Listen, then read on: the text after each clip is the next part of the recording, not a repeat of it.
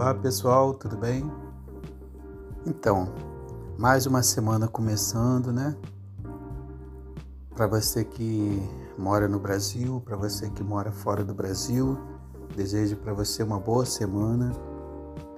A gente está se aproximando do fim do ano, muita coisa passa na cabeça, né? A retrospectiva agora de 2020 basicamente vai estar relacionada ao coronavírus, a essa pandemia, né?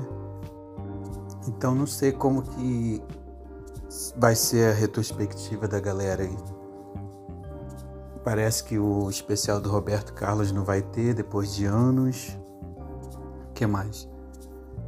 Eu sei que nessa época as pessoas começam a sacar o PIS, o FGTS, alguns recebem o 13 terceiro e aí já começa a fazer planos para o Natal. Raramente alguém começa o ano, o próximo ano, com dinheiro porque tudo que ganha nessa época já pensa em como gastar, né? Aproveitar os Black Friday da vida, aproveitar para fazer uma festa que não fez o ano inteiro tá valendo tudo isso, né? Isso daí tem a ver com você, com as tuas prioridades. Eu não posso ficar dando dicas aqui de do que você deve gastar ou não, mas o que eu posso dizer é que seria muito interessante começar o ano sem dívidas, né? Começar o ano tendo guardado algum dinheiro, guardado uma economia, juntado uma economiazinha aí né, aproveitar que está em pandemia e evitar desperdício. Infelizmente, nessa pandemia, algumas pessoas perderam emprego, né, algumas empresas fecharam por não ter apoio, por não ter. Talvez se preparou para um mês, dois meses de crise, mas não se preparou para um ano. Eu sei que 2020 pode ter muito o que falar, mas também pode ter pouco. Nós tivemos alguns óbitos, né? Isso é triste de dizer aqui. Mas você já está se preparando para fazer uma retrospectiva do teu ano? Antes de acabar o ano, sabe? Resta um mês e alguns dias. Você pode, nós podemos fazer uma lista dos nossos planos, né, do, das promessas e propostas que a gente fez na virada do ano para esse ano agora. E que, pelo menos nesse ano, por causa dessa situação da pandemia, nós é, vetamos a realização desses projetos, né? Nós prorrogamos talvez para o ano que vem, mas não sobrou nada que você ainda possa fazer no fim desse ano alguma coisa para valer a pena. Foi tanta notícia ruim, eu sei que alguns receberam bênçãos, né? alguns foram abençoados. O que foi ano de derrota para uns pode ter sido de vitória para outros. Mas antes que a Globo coloque a retrospectiva 2020, você consegue fazer uma retrospectiva do que, que você recebeu, do que aconteceu com você até agora?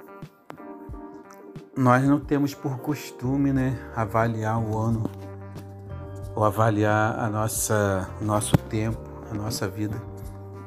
Seria bem legal nesse fim de ano a gente fazer uma lista do que conquistou, do que perdeu, do que não conquistou.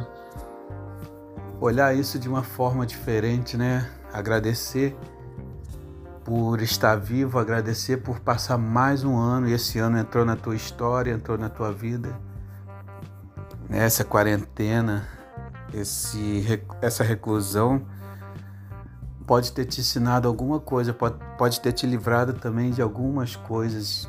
Então seria interessante a gente fazer uma retrospectiva. Você seria capaz de pontuar as coisas boas e ruins que aconteceram com você?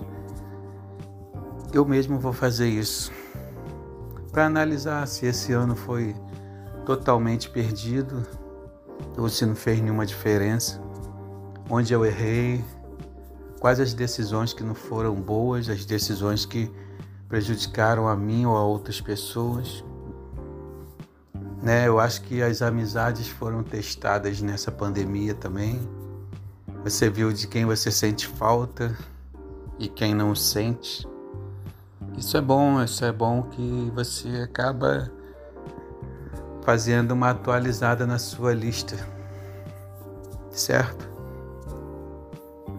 Então, eu queria deixar só essa dica para você. Aproveita esse ano, essa correria aí, aproveita esse tempo que muitos é, trabalharam em casa esse ano também, uma coisa rara. Aproveita esse momento para se avaliar como profissional, como pessoa, como irmão, amigo, marido, esposa, mãe, filho. Trouxe benefícios ou malefícios? Você teve mais vantagem ou desvantagem? Você se aproximou mais da tua família ou continuou longe? Avalie isso. Será que você é capaz de pontuar mais coisas boas do que coisas negativas? O tema desse texto é exatamente isso. Retrospectiva. Faz isso. É bom você fazer, anotar e lembrar para você repetir bons momentos, para você criar novos momentos também bons e evitar cometer os mesmos erros. Você pode se permitir cometer erro novo. Isso faz parte da evolução, faz parte do avanço. Mas você não pode cometer os mesmos erros. E é o que acontece quando nós não registramos na nossa mente e quando nós não aprendemos com ele. Quando nós passamos pela nossa vida anestesiados. Se cuida e aproveita o dia.